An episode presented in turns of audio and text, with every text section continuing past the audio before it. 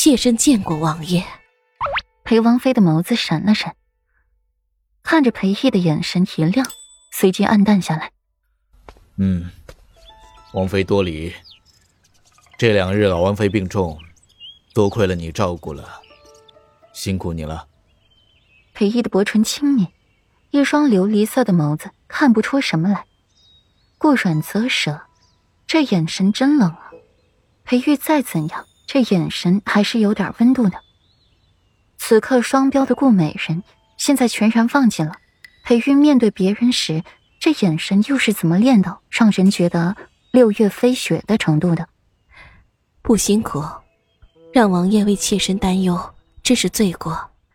妾身退下歇息片刻便是，便不打扰王爷在此散步了。裴王妃的唇角强行扬起了一抹笑，由松嬷嬷扶着自己离开了。他又不傻。裴毅话里感客之意，他听得清清楚楚的。既然辛苦了，就该回荷香院歇一歇了。冉冉留下，父王有事要和你谈谈。裴毅目光淡漠的无视了裴王妃。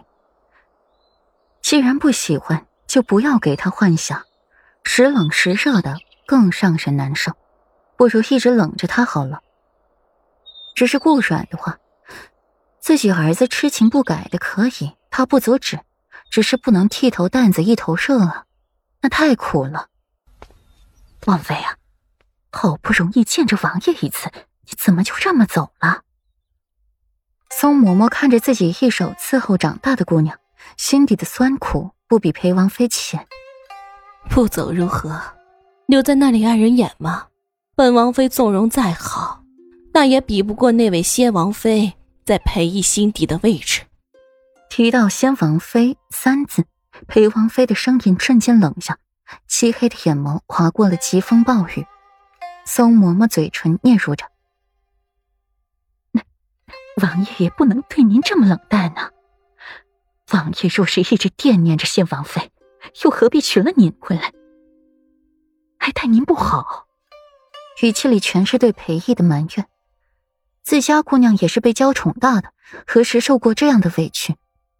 那是陛下赐婚，若是不从的话，就是诛九族的重罪。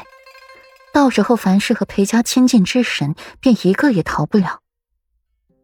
裴王妃眸子散着冷冽的光芒。涉及皇帝，宗嬷嬷不敢说话了，只是觉得苦了自家王妃了，不受继子接受，不被夫君疼爱。连嫁过来王府这些年，半点轻浮没享，反而一直在操劳，到头来还背了骂名。疯婆子，利益熏心，压迫继子，对王府图谋不轨。软软，这些日子还习惯吧？裴玉那小子没欺负你吧？裴玉展颜一笑，自己儿子喜欢的，自己也要爱屋及乌才是。一切都好，裴玉待我也好，父王不必挂心。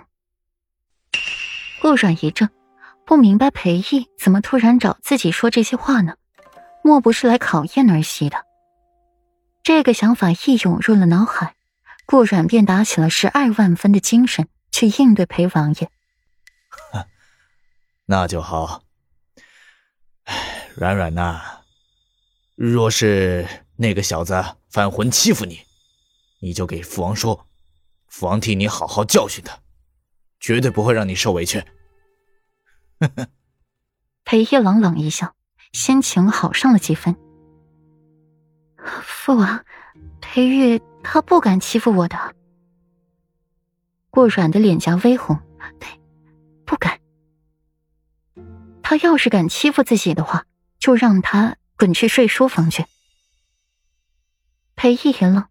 看着娇娇俏俏的小姑娘，羞答答的和自己说：“裴玉不敢欺负她，胆子倒大。”好，不敢就好。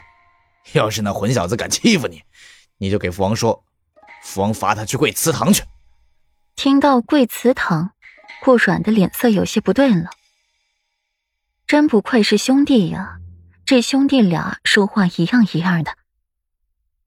顾然依旧难忘自己第一次见裴耀，他第一句也是让裴玉去跪祠堂。